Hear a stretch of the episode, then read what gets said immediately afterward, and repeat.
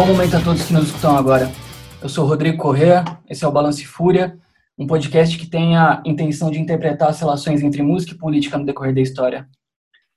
É, eu acho que se teve uma contribuição que esse negócio de cena musical independente ou alternativa pode dar para uma geração, é a possibilidade de construir coisas de baixo para cima. Se você não tinha uma banda, você organizava os shows. Se você não organizava os shows, você escrevia um zine. Se você não escrevia um zine, você filmava ou fotografava tudo aquilo que acontecia.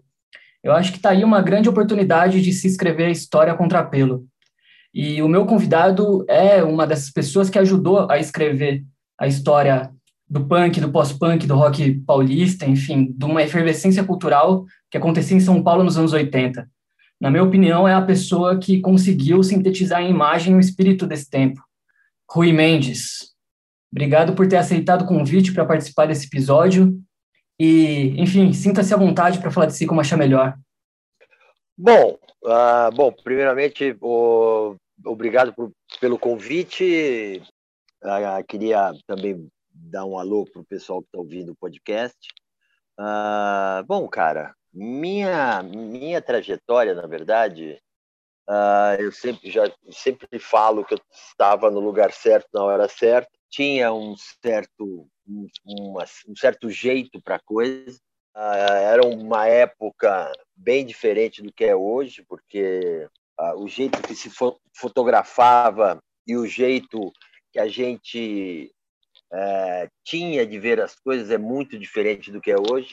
E eu vim para São Paulo uh, aos 18 anos para fazer escola de comunicações e artes e terminei que eu caí aqui numa época que era uma juventude basicamente de classe média que tinha muita coisa para falar estava saindo de uma ditadura estava é, começando a poder se expressar de um jeito mais explícito e eu estava no meio do furacão basicamente uh, eu comecei a, a fotografar música por, por acidente, porque eu estava no lugar certo. Tinha um cunhado que trabalhava numa que trabalhava numa numa como é que eu posso dizer numa revista que essa revista não acabou que ela não rolou que chamava Pipoca Moderna que era a revista do Zé Emílio Rondô e da Ana Maria Baiana e eu fui me encomendaram de fazer fotos do incipiente movimento roqueiro paulista, que era, era fotos das mercenárias, do Ira e do Rato de Porão. E acabou que a revista estava no segundo número, esse segundo número não, não rolou por falta de patrocínio, e eu fiquei com uma, um, essas, essas fotos, uh, eu não recebi nada por isso, as fotos ficaram para mim. Eu acabei que eu fazia política na ECA, eu tinha uma chapa anarquista chamada Os Picaretas, e eu troquei, o, quando a gente ganhou a eleição da Liberdade de Luta, da Libelu, eu troquei essas fotos para as bandas fazerem divulgação pelo show dessas três bandas na festa do Gato Morto, que o gato era o símbolo da, da Libelu, e a gente tinha acabado com a hegemonia da Libelu de quase 10 anos no centro acadêmico da época. E aí eu comecei a fotografar o rock paulista, as pessoas, as pessoas gostaram das minhas fotos, eu era assistente de fotografia nessa época, já fazia um, tinha um trabalho profissional, eu sou profissional desde os 17, fazia coluna social em Campinas, Hoje eu estou com 42 anos de profissão e estou aí, quicando. Ainda fotografo, ainda faço bastante música, lógico que mudou, mudou o tema, mudou, mudou muita coisa, mas é isso. Estou aí, estou aí para o que deve é. Legal. Quando eu descobri o seu trabalho, na verdade, eu conheço o seu trabalho desde criança, mas ele foi ter o nome muito recentemente. E quando eu vi que você era o autor da maioria das fotos que eu achava as mais legais do Cólera, do Rato de Porão, do Olho Seco, das Mercenárias. Falei, caramba, é, eu acho que São Paulo, a cena de São Paulo dos anos 80 tem uma cara, tem um nome. É, existe uma coesão em tudo isso que eu sempre gostei de ver. E eu tenho uma relação com fotógrafo, não sou estudioso de fotografia, mas tem alguns nomes que sempre necessariamente aparecem na minha cabeça quando eu penso num recorde histórico. Tipo, punk americano já me vem o Glenn Friedman na cabeça, com Minor Threat, Black Flag, Beastie Boys e coisas do gênero. O jazz é, é o Francis Wolff e as capas da Blue Note. Se eu penso, sei lá, no Maio de 68 francês, é o Claude Tivon, Autonomia Operária Italiana, é, Tano D'Amico. Essas são as pessoas que deram a cara para aquele tempo e para aquela efervescência. Eu falei, porra, o Rui foi a pessoa que deu a cara para essa efervescência de São Paulo nos anos 80. Eu cresci no interior de São Paulo, primeiro que eu sou muito mais novo, eu sou de outra geração, tenho 27 anos, mas muitas das coisas produzidas por você foram capazes de traduzir para mim o espírito do tempo daquelas bandas que eu gostava e estava começando a conhecer. E foi interessante te descobrir, assim, por mais que você tenha uma carreira de muito tempo, não sei se pela idade ou, ou pelo fato da internet às vezes esconder alguns nomes que estão aqui antes dela, mas, enfim, foi uma descoberta recente e, e interessante. Então, por isso, logo te chamei para conversar. E no decorrer de, de, enfim, de ir pesquisando um pouco mais sobre você, eu fui vendo esse cruzamento com várias outras questões que me interessavam. A própria relação da galera do pós-punk com a ECA e até a Libelu, você pode me corrigir se eu estiver enganado, mas eu acho que rolou, né, um, certo flerte da, do pessoal do pós-punk com algumas vanguardas políticas, artísticas que desagaram. Não, era, era, era o contrário, né? A Libelu produziu muitas bandas pós-punk, né? Aham, uhum, aham. Uhum.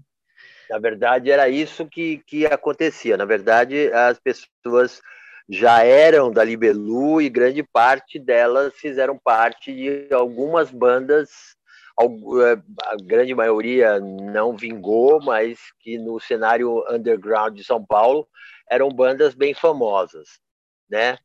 Tipo o quê? Voluntários mas da Pátria? É, é, voluntários, a própria Sandra das Mercenárias.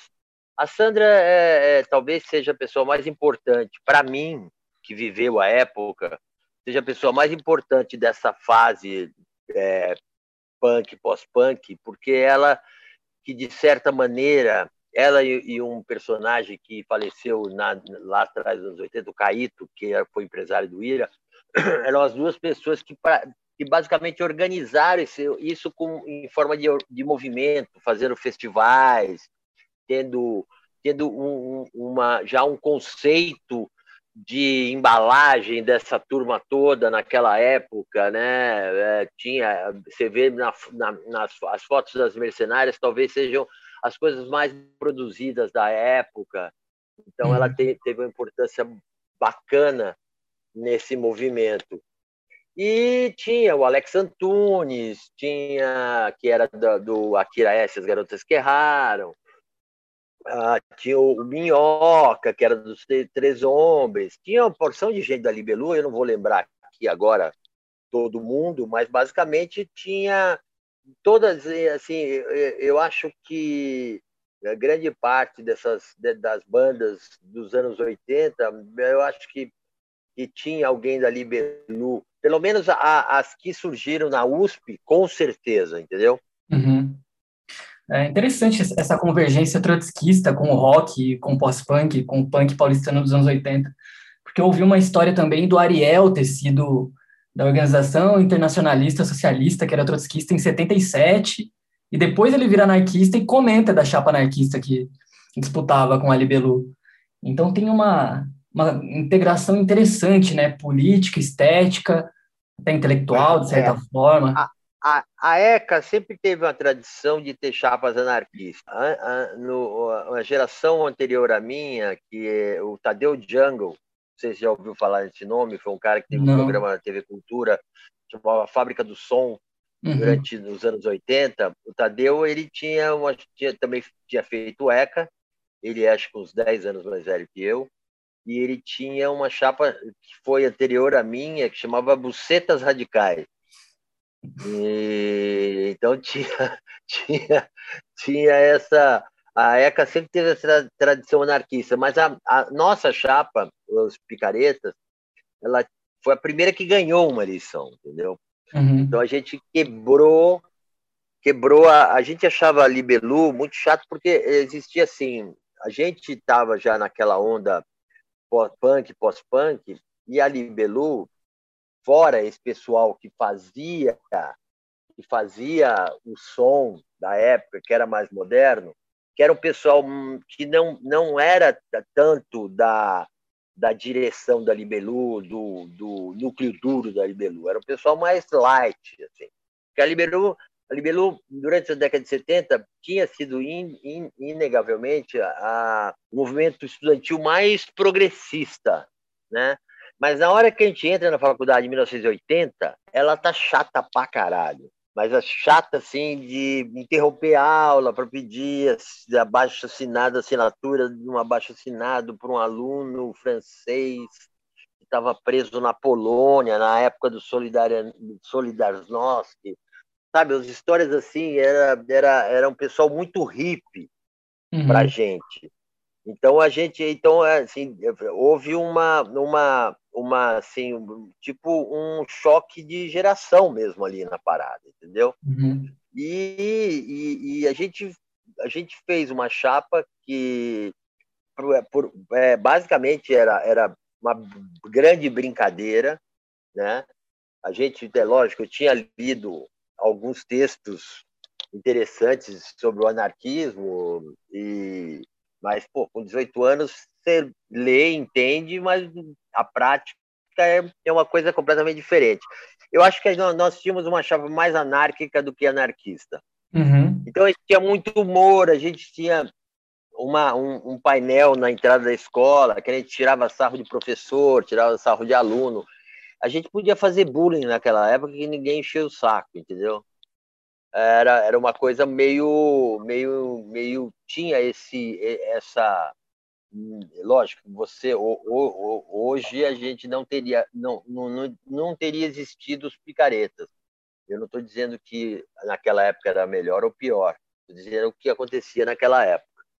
Então, a gente, de, repente, com esse humor e com essa um monte de moleque novo, porque todo mundo era praticamente calouro, assim, quer dizer, eu estava no segundo ano, era todo mundo muito novo ali na, na, na faculdade, entendeu? E a gente veio com uma proposta meio louca, estapafúrdia. E a gente fez um monte de, de, de intervenção, fazia umas, umas, umas coisas bem, bem radicais, assim, tipo tirar o, o fusível da escola, deixar a escola sem luz à noite, para todo mundo ir embora. A gente aprontava, na verdade. Mas tinha esse lado, tinha uma certa uh, política aí, porque era justamente uh, lutar contra esse movimento estudantil que já estava ficando muito careta na época. Uhum. Uh, eu, é, quer dizer, para a gente, né? Era uma visão que era uma, um, um e, e, eu, e eu, e eu como, como líder da bagaça, eu tive uma ideia, porque a ECA oferecia 500 folhas de sulfite papel A4 para ser impresso na gráfica da escola. Então, uma semana, uma semana, dez dias antes da eleição, a gente, nós éramos em 22, nós rachamos em, em 10 chapas de duas pessoas, em 10, é, 22, de, é, em 10 chapas de, 11 chapas de duas pessoas, e a gente conseguiu 5.500 folhas. E aí a gente fez um jornalzinho num, do, três dias antes da eleição, a gente juntou de novo. Então a Libelu achou que a gente já tinha, que a gente, a gente tinha desagrupado, a gente tinha cada um indo para o seu lado, tinha rachado, né, a palavra certa. Uhum. E, na verdade era, foi um golpe que a gente deu e a gente fez uma revistinha que foi uma revistinha que fez algum certo sucesso nesse, nessa semana na, na faculdade e que a gente ganhou por quatro votos, assim, foi uma coisa muito engraçada. Né? E aí, quando a gente ganha a eleição, a gente ficou com aquele e agora, né? Então, a história basicamente é essa. Foi a gente, a gente ah, conseguiu é, equipar com certa mesa de botão, com é, é, tinha um problema também que incomodava muita gente. O centro acadêmico Lupe Cotrim, que era o centro acadêmico da ECA, ele tinha virado meio um aparelho da Libelu. Então tinham coisas absurdas assim. Se você quisesse rodar um curta, era estudante de cinema, quisesse rodar um curta, você precisava passar pelo crivo da direção da Libelu ali no centro acadêmico para saber se seu curta poderia ser feito ou não. E isso era um absurdo, né? Porque se você era um cara desconhecido do segundo ano e que qualquer coisa que você quisesse fazer, você não conseguia porque tinha já esse aparelha, essa aparelhagem do centro acadêmico E era uma coisa muito estranha para gente, que era aluno, é, tipo, censurando aluno, e por questões políticas. Então, esse, isso, na verdade, foi o que mais pegou na época, e foi uma coisa que a gente, que a gente usou isso também na, na, na, na hora da eleição. E, e, mas foi, foi, foi, foi no, no, final das contas, foi divertido, mas muito divertido. Uhum. É, eu acho que isso daí cai direto nesse contexto de redemocratização né, do, do Brasil e a, e a, ideia de experimentar outras formas de ou fazer política ou de aprontar, né? Então, talvez é, tenha muito nessa, é, nessa... Você com 19 anos, 19, 20 anos, você não tem muita consciência do de, de, de, assim, a gente não tinha, a gente não era tão, a gente não era tão tão tão culto assim nessa época, né? Eu, pelo menos, não era. Eu eu venho do background, eu, eu venho do background bem mauricinho, assim. Eu sou de vivia tive a infância, adolescência de Mauricinho, jogava tênis, morava em Campinas, era um absurdo.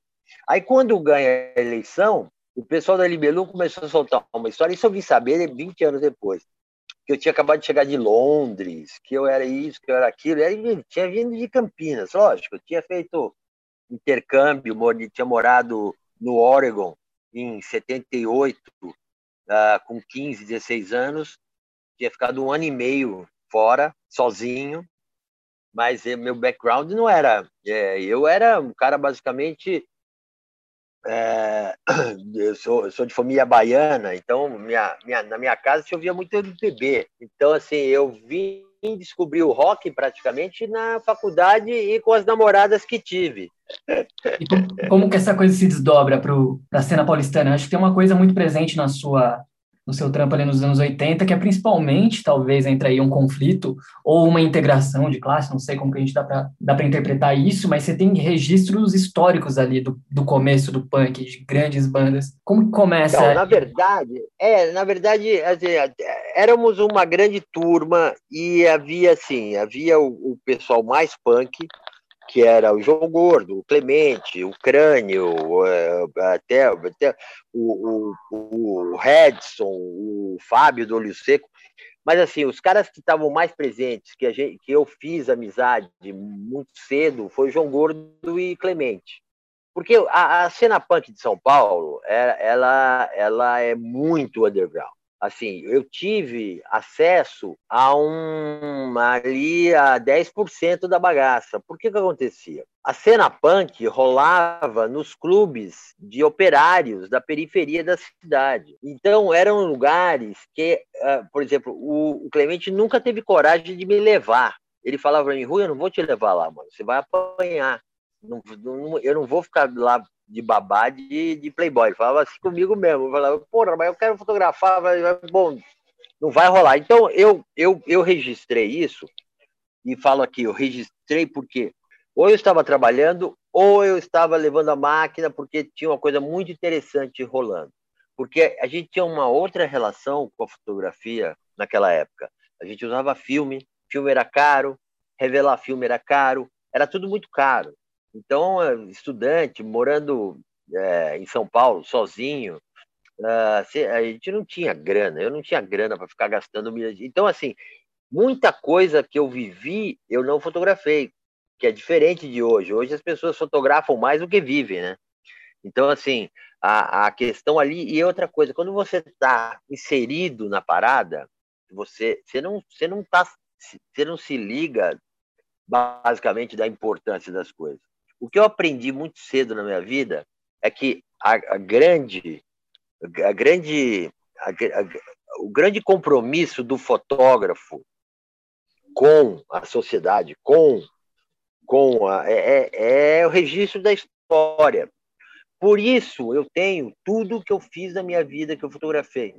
Lógico, eu podia ter fotografado muito mais, mas é, não, não, era praticamente impossível mas eu sempre tive a preocupação de fotografar e a coisa mais importante que parece que não é de guardar esses negativos ou esses cromos.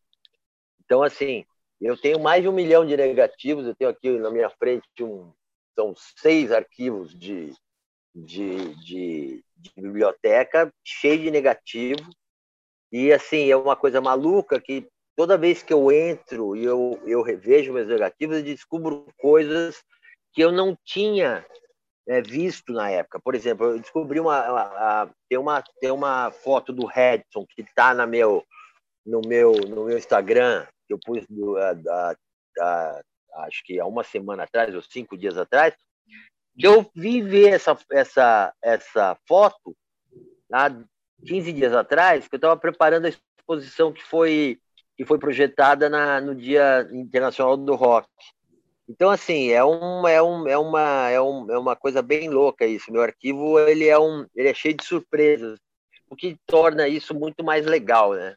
Uhum. Mas eu acho que a parada mesmo, uh, o fotógrafo tem que... Quem, fotógrafo que não registrou a história de, certo, de alguma maneira, saca? Que, que não, não tem um registro, ele, ele, ele vira um artesão, né? Ele vira uma coisa uma coisa tem importância.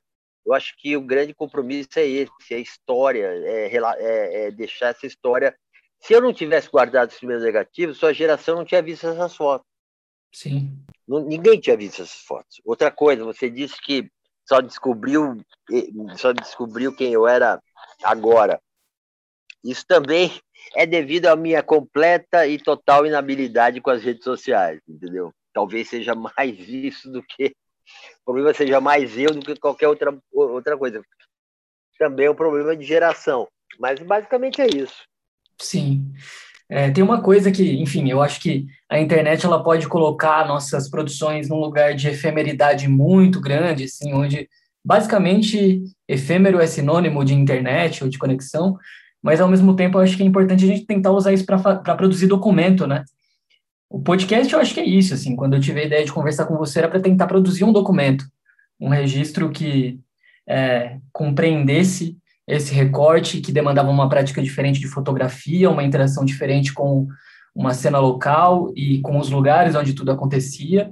E agora que você está publicizando isso virtualmente, está servindo também de, de documento. Já não é a mesma efemeridade que uma selfie uma foto feita e pensada para as redes sociais.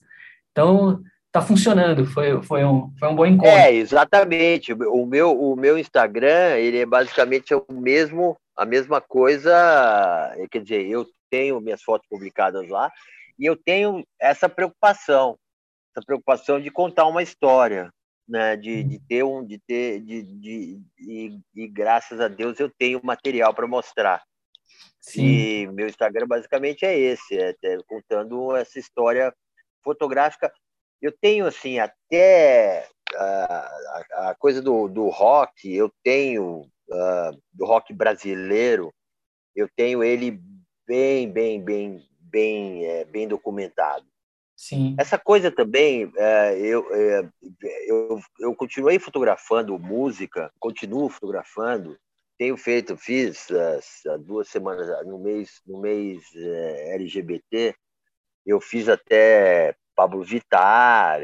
As pessoas me procuram, às vezes, pelo meu nome, mas não é uma coisa normal. Por quê? Porque, fatalmente, quando a, a, a, a fila anda e uh, o fotógrafo, por exemplo, por, por que eu estava na cena inserido? Na, porque eu era da turma. Isso é fundamental. E todos esses grandes fotógrafos que você citou, que fizeram a cena punk nova-iorquina, a cena punk é, é, americana ou qualquer, outra, ou qualquer outro movimento musical, esses caras eram da turma. O cara da Blue Note era dono da Blue Note, né? Uhum. Então, assim, o cara era da turma, né? O cara chamava as pessoas, ele, ele tinha a faca e o queijo na mão. Então, é, é, basicamente é isso. A gente, a, a fila anda. Uhum.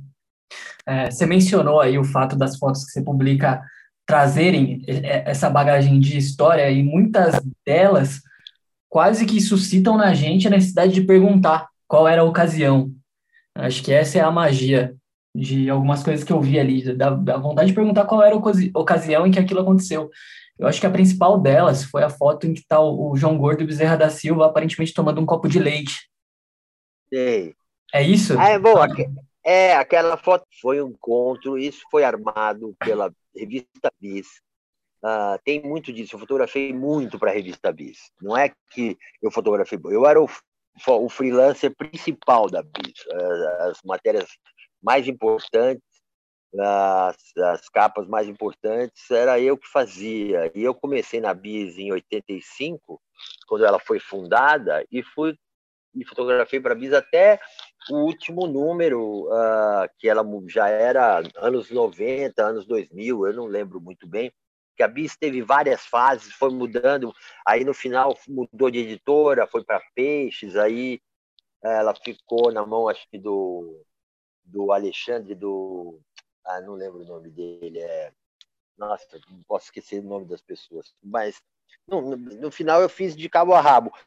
Então, aquilo ali, é, João Gordo e Bezerra da Silva, na verdade, foi uma foto que, que era uma entrevista, eram, marcaram uma, uma matéria, ah, resolveram fazer uma matéria sobre o João Gordo e o Bezerra.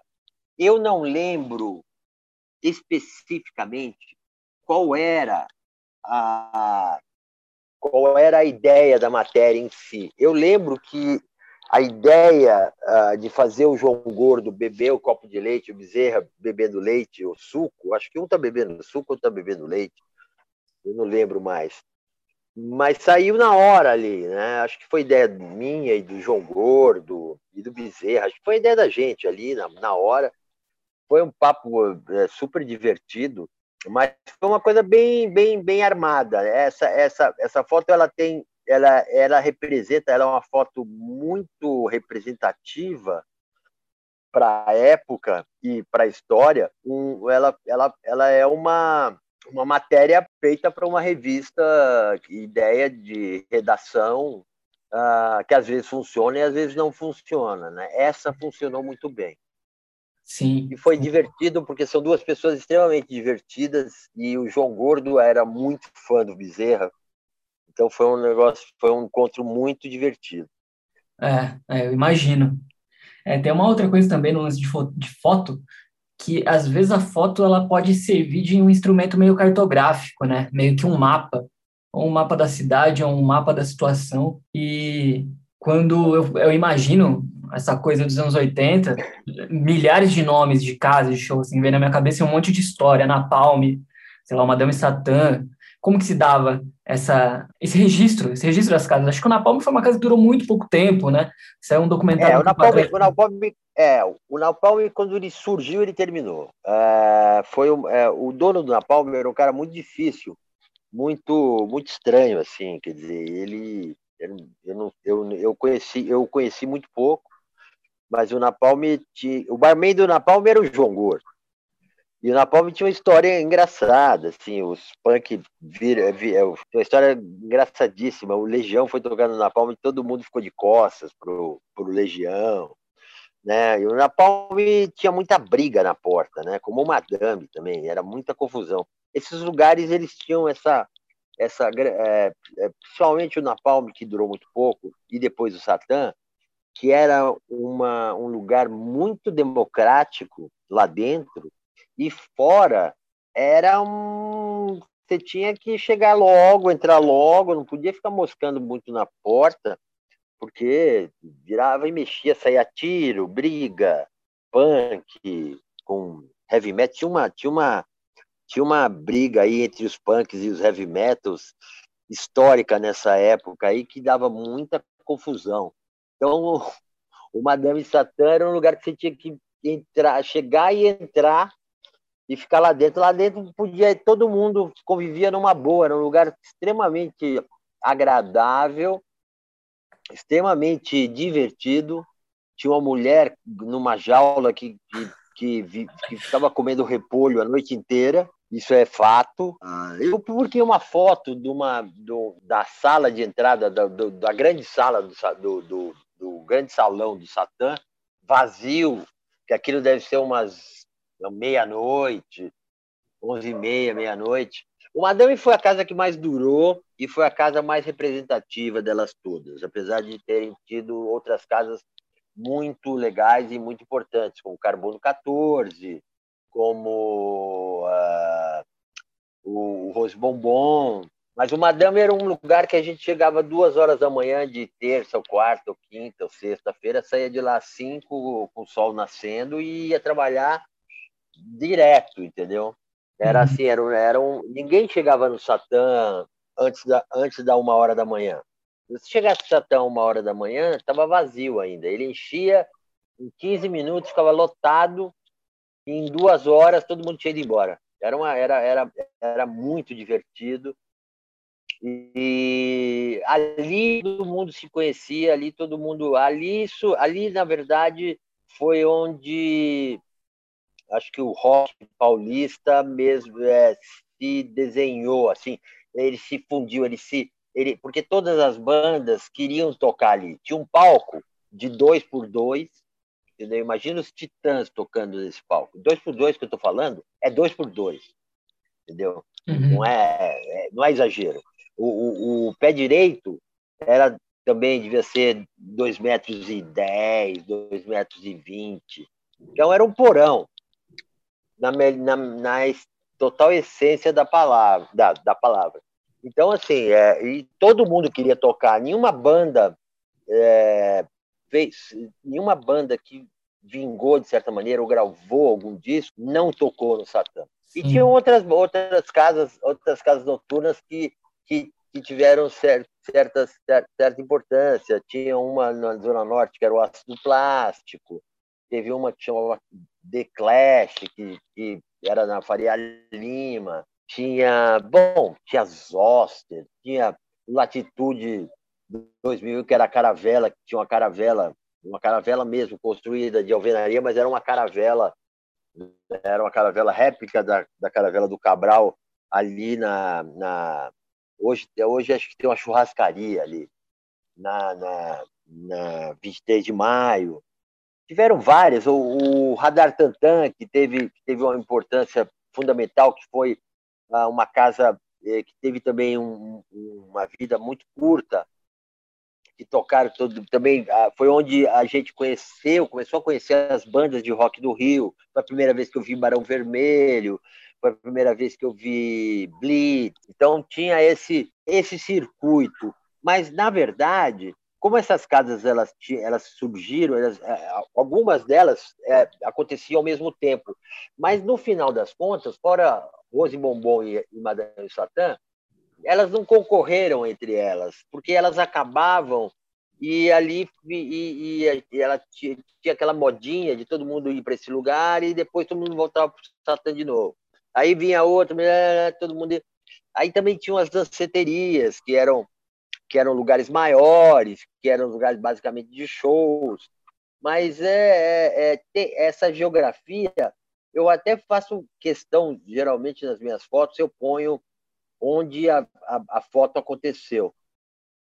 Uh, como minhas fotos, grande parte delas são fotos posadas, eu me especializei muito nisso, em, em levar os caras para o estúdio ou fotografar em externa, mas basicamente retratos de, de, gente, de gente posada, porque aí também é a questão do, do filme, né?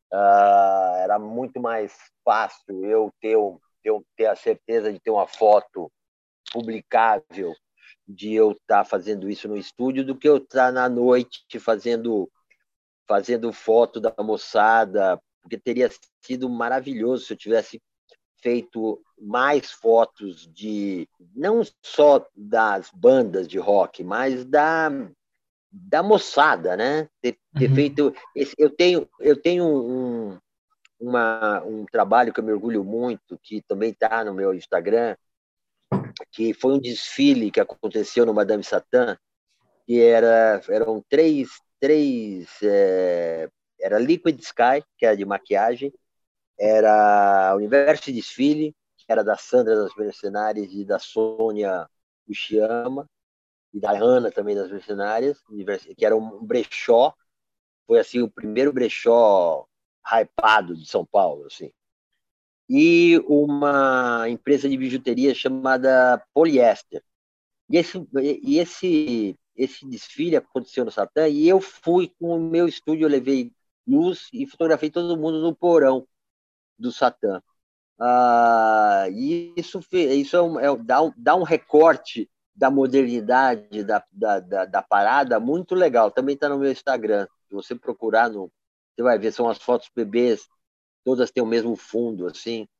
Ah, então, acaba que tinha ali, ah, na década de 80, tinha uma coisa, uma coisa, São Paulo tinha uma efervescência muito interessante e muito moderna. Eu, assim, até hoje eu acho que vi poucas coisas tão, tão modernas. Então, tanto é que você vê as fotos, parece que foram feitas nesse ano, entendeu?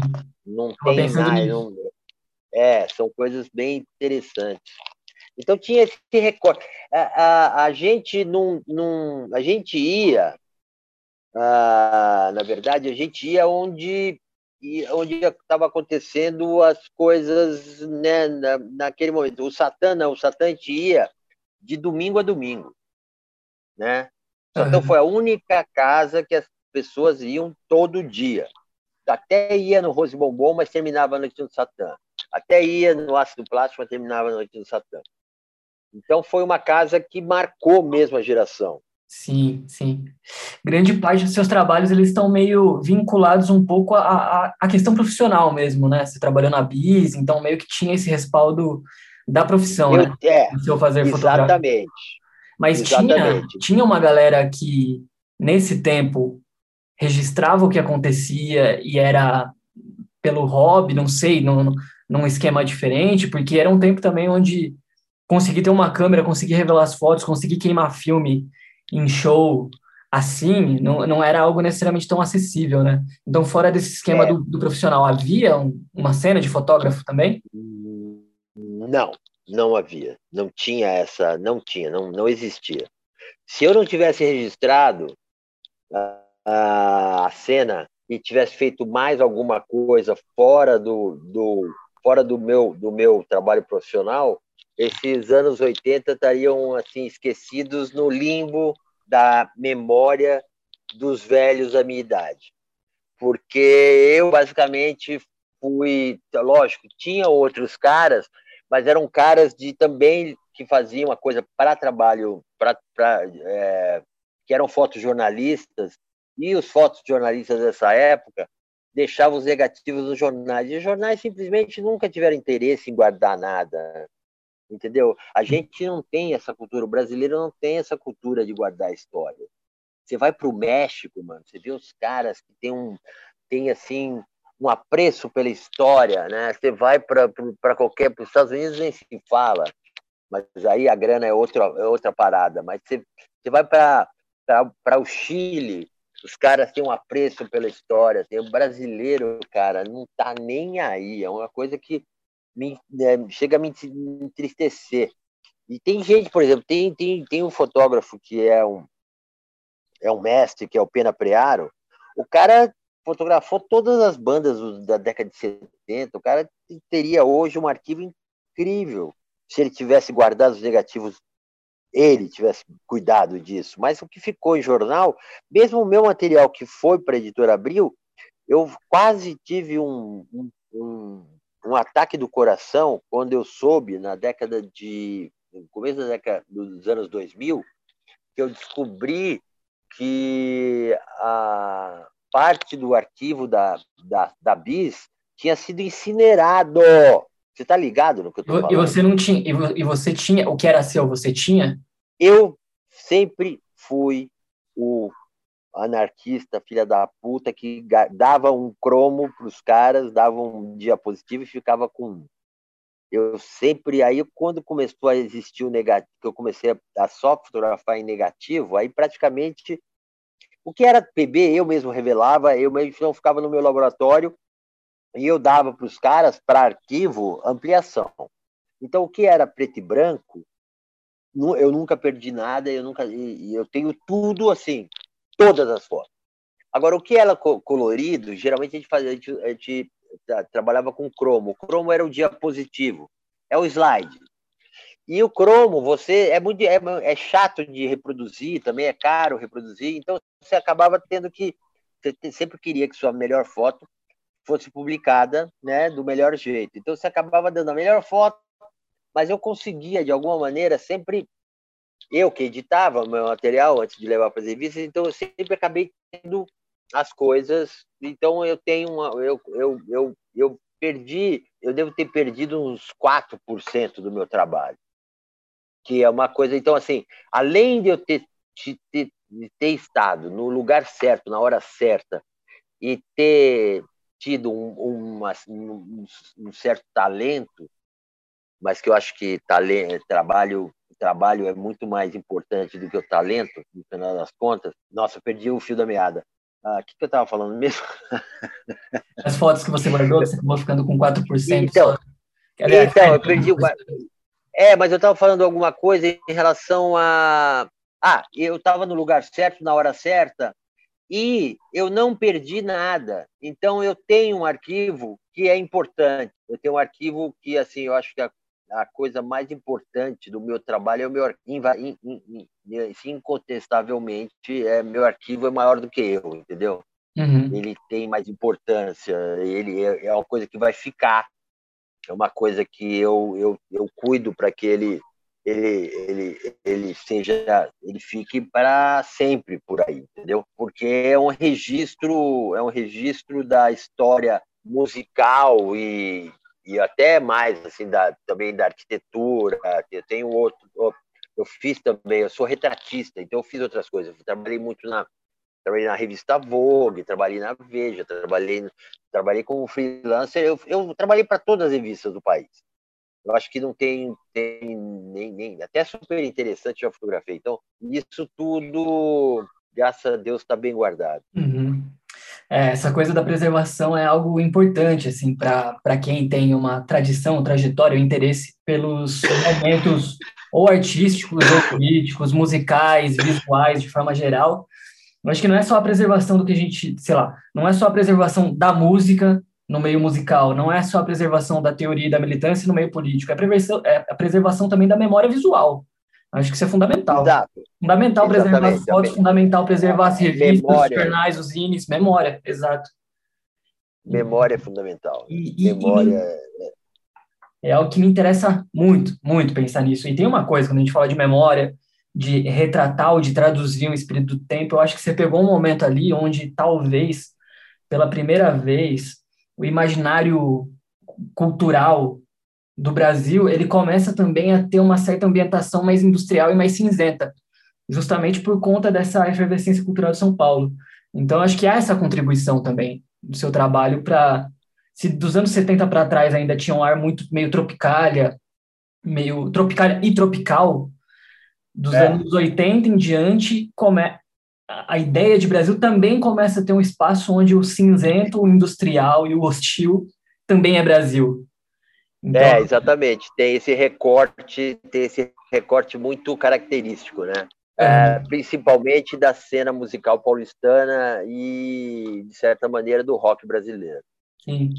É, é, a gente está tendo uma conversa aqui bastante localizada no, em São Paulo, né? Mas você fotografou, enfim, gente de todo canto. Eu vi que você tem algumas coisas do Tim Maia. Como que se deu esse, esse deslocamento, esse deslocamento essa, essa fuga do olhar de São Paulo para ver outras coisas também de outros lugares? Não, é trabalho, trabalho, trabalho. É, na verdade, Tim Maia, eu fiz um show do Tim Maia. Uh, eu fotografei o Tim Maia num show que ele fez aqui em São Paulo eu acho que era no, no Olímpia, que era uma, uma, uma casa de shows que tinha ali na rua Clélia, ou foi no Palace, acho que foi Palace. Palace era, era, era, era em Moema, uh, não existe mais também. E foi trabalho, é, é trabalho comissionado pela BIS. Uh, eu fazia outras coisas, eu fiz Tom Jobim, eu fiz fiz muita coisa, muita banda internacional, todos os festivais. Eu não, se você quiser me quiser que eu não vá alguma coisa é me chamar para ir a um show. Eu não tenho saco para ver mais nunca mais. Eu nunca mais eu eu, eu de, de 85 a 2002, quando eu, eu descobri que eu não tinha rim, uh, eu ia, eu fazia invariavelmente, porque eu era também é, reconhecidamente chamado é, como chamado é, é, reconhecidamente um bom fotógrafo de show. e eu fazia dois a três shows por semana. Então, eu fiz todo o de rock. Eu não fiz, como foi, o, o Rock in Rio eu não fiz, porque como era no Rio, chamaram o fotógrafo de Rio, questões de custos e de logística, etc. Mas eu fiz todos os festivais, eu fiz de Nirvana a Red Hot Chili Peppers, de fiz uma viagem para Jamaica, fiz Sunfest, fiz vários grupos de, de, de reggae na Jamaica. Tenho um trabalho é, nessa, nessa coisa de show, eu tenho um trabalho bem dinâmico, assim, e, e bem é, eclético. Uhum. Jamaica, você foi em que ano? Fui em 94. Caramba, em 94 fomos fazer, fui fazer o Sunfest em Montego Bay. Foi uma das viagens mais engraçadas e loucas da minha vida. Estava bem louco nessa época. Eu sei que a primeira coisa quando eu cheguei, na, cheguei, se põe o pé para fora do aeroporto, vem um cara e fala assim: ganja, ganja, ganja, cocaine, cocaine, cocaine. Aí o cara falou, mushrooms, mushrooms. Eu falei, o quê? O cara vendeu, eu comprei o cogumelo, a primeira coisa que eu fiz na Jamaica foi comprar uma, um saquinho de cogumelo. E já comi ali mesmo. eu diria que a minha, minha, minha, meu trabalho na Jamaica, eu estava completamente enlouquecido. Foi uma das viagens mais divertidas que eu fiz na minha vida. Era muito engraçado. E eu estava viajando com o Sérgio Martins, que hoje é o, é o, é o, é o crítico musical da Veja, acho que há 20 anos ele faz isso. E o Sérgio Martins, naquela época, parecia um seminarista. Então, imagina eu, completamente louco de ganja e, e maconha e, e, e psicolibina, psico, pô, esqueci até o nome da coisa. Psicobilina, acho que é isso. Louco, louco, louco, foi muito divertido. Caramba, imagina. E com o passar do tempo, quando começa a mudar um pouco a tecnologia do que, que significa fotografar, você sente isso afetando muito o seu trabalho? Olha, eu, eu, eu, eu, vou dizer para você uma coisa, eu não sou um cara saudosista. Eu demorei muito. Eu só comprei câmera digital quando eu, eu, eu, eu, eu porque como eu era um cara já muito. Quando começou o digital, eu já era um cara de. Porque eu comecei a fotografar muito cedo. Então eu, eu, tinha uma. Sempre fui um cara muito econômico e sabia fotografar, tinha um treino de com um olhar treinado. Então eu sempre fui um cara de usar pouco filme. Mesmo entre os fotógrafos da época, os caras me adoravam, porque eu fazia um retrato, eu trabalhava com médio formato, que são aquelas câmeras maiores que têm um negativo maior, e eu pedia dois filmes, sendo que os fotógrafos que eram os meus concorrentes pediam 20. Então, assim, eu trabalhava com 10% do material porque eu não queria ter muita coisa para editar, entendeu? E eu tinha um olhar treinado, sempre fui muito rápido, muito objetivo. E nunca tive medo de errar, que é uma coisa que é uma coisa que pode ser uma faca de dois gumes, mas no meu caso me ajudou muito. Então, na verdade, uh, todo, todo, toda revista que tinha uma pessoa, uma banda, um músico, um arquiteto, um médico, qualquer que fosse que tinha, se o cara tinha dado cinco minutos de, de tempo para fotografar, quem os caras chamavam? O Rui Mendes. Porque o Rui Mendes ia lá e em cinco minutos resolvia a parada. Tenho, tenho várias fotos, assim, tenho vários retratos que eu fiz cinco fotogramas, é, então eu não tive, eu, eu consegui, eu consegui ficar, eu consegui ficar com, com usando o filme até a hora que eu que não deu mais, entendeu? Aí eu entrei no digital. Quando eu entrei no digital, passei seis meses, seis meses com um certo meio meio, deprimido. Mas eu não sou saudosista, eu acho que a tecnologia está aí para a gente usar. Então eu mudei. Quando eu descobri que meu problema não era o digital, e sim as, as, as lentes que eu estava usando. Eu, eu nunca tinha usado uma lente zoom e a câmera veio com a lente zoom, aí eu achei. Aí eu descobri que não era isso, o problema eram as lentes, eu tinha que voltar a fotografar do jeito que eu fotografava no analógico. Aí eu, pô, aí eu não quero ver uma analógica na minha frente, faz 20 anos que eu não faço uma foto analógica. Uhum. E não sinto a menor saudade.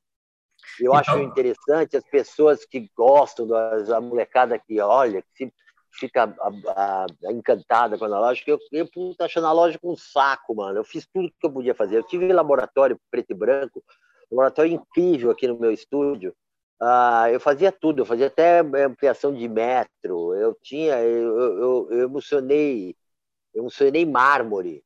A gente tinha, eu e o Marcos Ribeiro, que é um, um laboratorista que, que é o grande laboratorista aqui de São Paulo, hoje faz é, tem a, a, é, é quem faz as, as impressões e as, as ampliações para Sebastião Salgado, para Vic Muniz, um cara bem, bem conhecido na área. A gente foi sócio.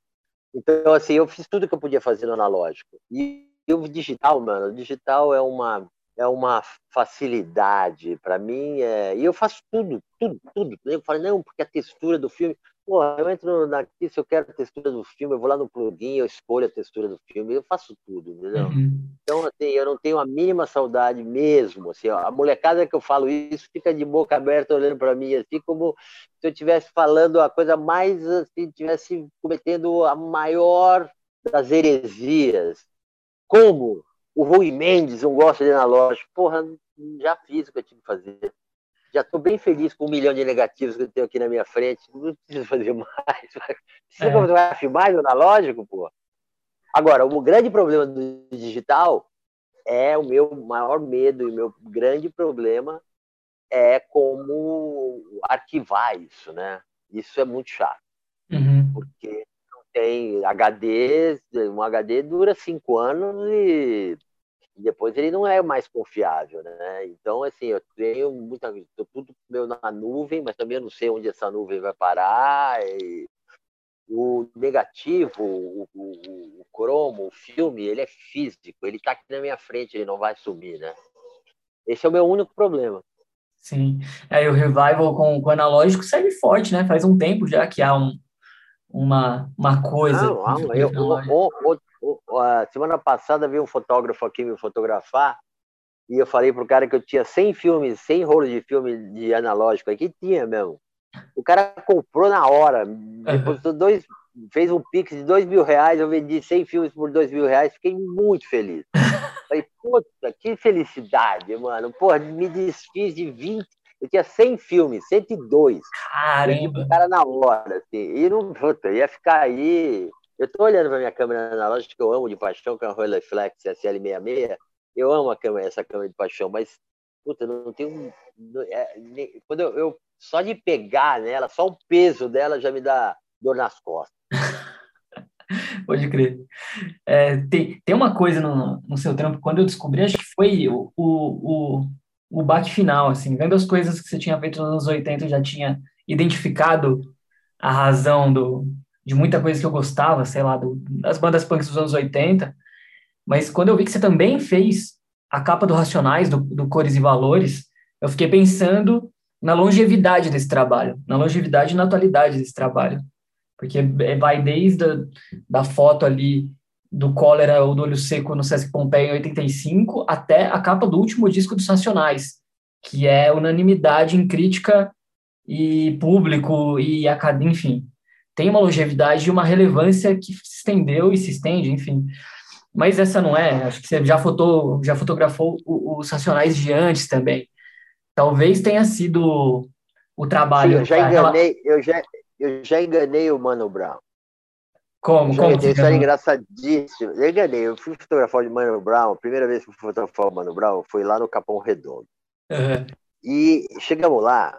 Primeiro que a gente fez uma cagada fundamental. A gente entrou na casa do, da mãe do Mano Brown e a mãe do Mano Brown fez café pra gente. Mano, o cara chegou atrasado, ficou puto porque a mãe dele tinha feito café pra gente. E ela que ofereceu, a gente não. Vocês querem um cafezinho? Eu vou fazer. Falou, lógico. Porra, o cara ficou puto. Eu, e ele tem suas razões, né? É, porra, começou assim. Aí os Racionais não estavam lá, só estava ele. Ele queria que saísse na capa da revista Bis os mano. Uhum. Ele e mais três mano, que estavam lá, os manos do Capão.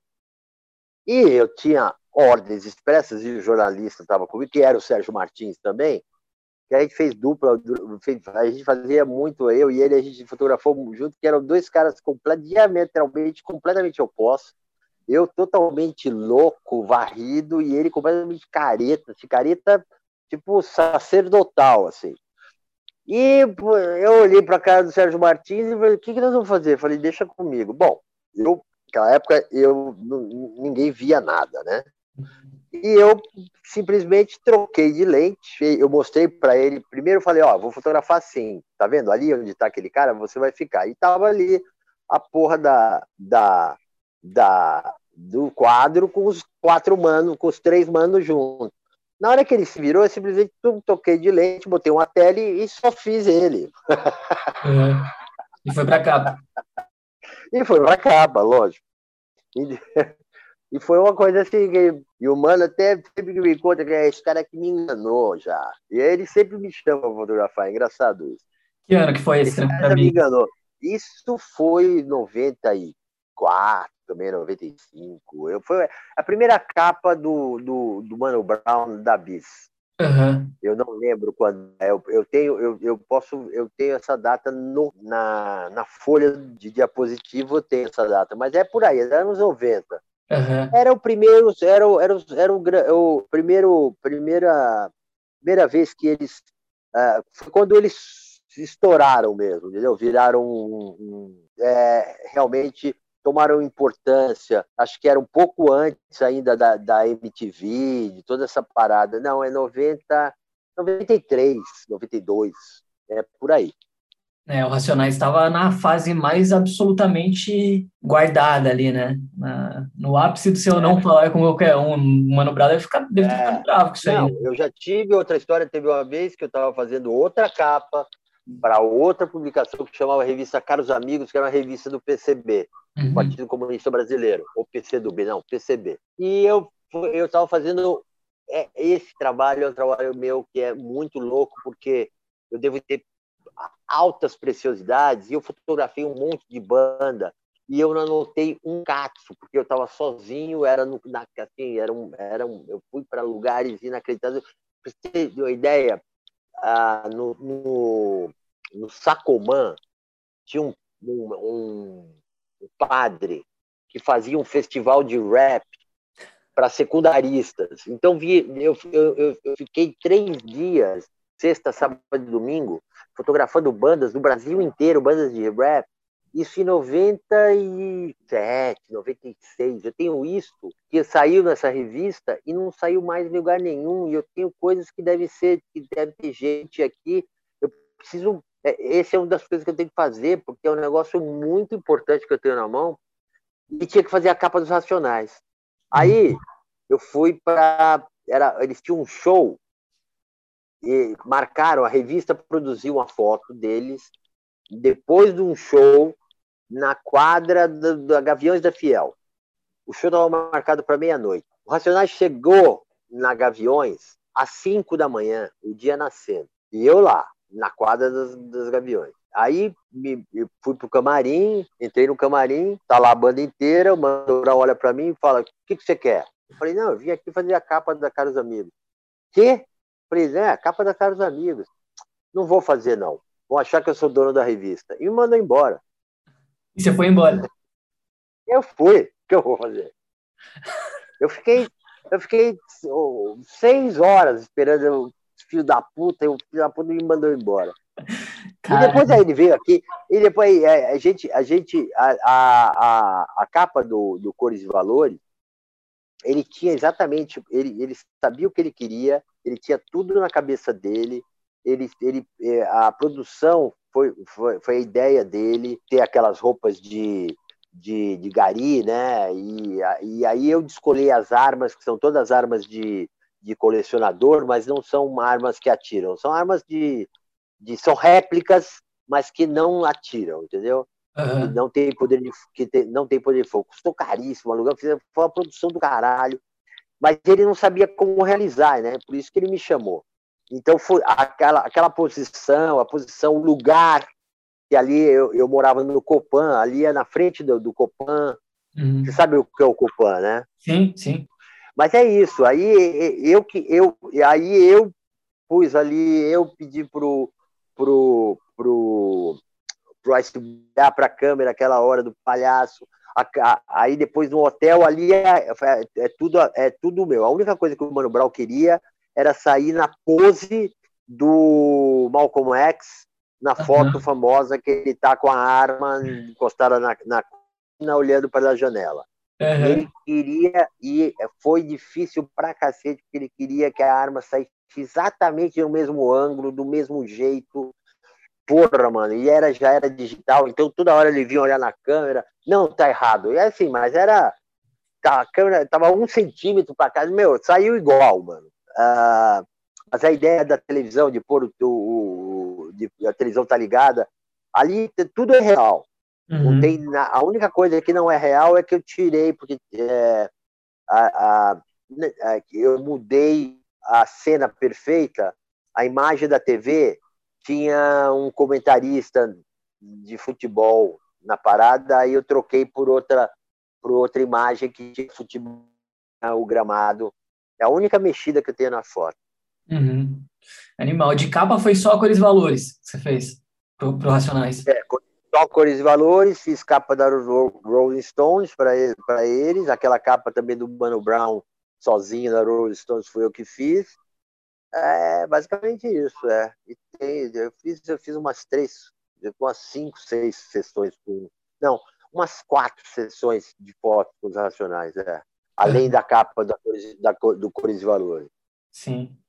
Legal. É, na sua história, a gente avançou até, sei lá, o Cores e Valores é de 2014, eu acho, 2015? 2013. 2013, a gente avançou até 2013, mas tem uma coisa da, da sua biografia aí que é interessante, voltando lá para o princípio de tudo, que quando você começa a estudar fotografia em Washington, eu acho, né? É, na, é, na verdade, estado de Washington. Uhum. Né? E eu, eu, fui, eu fui fazer intercâmbio eu fui morar, fui pelo Rotary uh, e morei, era para ficar um ano, fiquei um ano e meio, não fiquei mais porque meu, eu fiquei três meses sem ligar para minha mãe, minha mãe mandou meu pai me buscar. Eu, burro, em vez de ligar para minha mãe, eu não tinha voltado, tinha ficado lá, mas também tinha perdido a cena a cena do rock brasileiro. Mas lá você chegou a fotografar alguma coisa? Da, de... Mano, lá eu era estudante, lá eu aprendi a fotografar, lá eu estava fazendo eu estava basicamente estudando, eu descobri a fotografia lá, eu comecei a fotografar de verdade lá, e quando eu comecei a fotografar, que eu descobri a fotografia, eu sabia exatamente o que eu queria fazer, eu sabia exatamente que eu queria ser fotógrafo, queria ser fotojornalista, eu fiz na ECA, eu consegui fazer, fazer uh, o curso de jornalismo, aí eu com, com, comecei a fazer cinema também junto, fazia de manhã jornalismo e cinema, no, de noite jornalismo, cinema de manhã, e foi onde eu, ali na, na ECA, foi onde eu te dei um salto na minha cabeça culturalmente, né? Comecei a ler, comecei a aprender as coisas, porque até então eu era um, um menino de interior, bem nascido, essas coisas. Uhum. Legal. Rui, a gente está quase uma hora e vinte conversando e eu não sei, não sei se ficou alguma coisa pelo caminho que você gostaria de ter falado, mas eu acho que a gente pode partir para as considerações finais. Vou usar esse tempo aí para você falar o que você achar necessário, puxar o gancho que você quiser para a gente, enfim, continuar eu... a conversa, encerrar, fica à vontade. Não, o papo foi delicioso.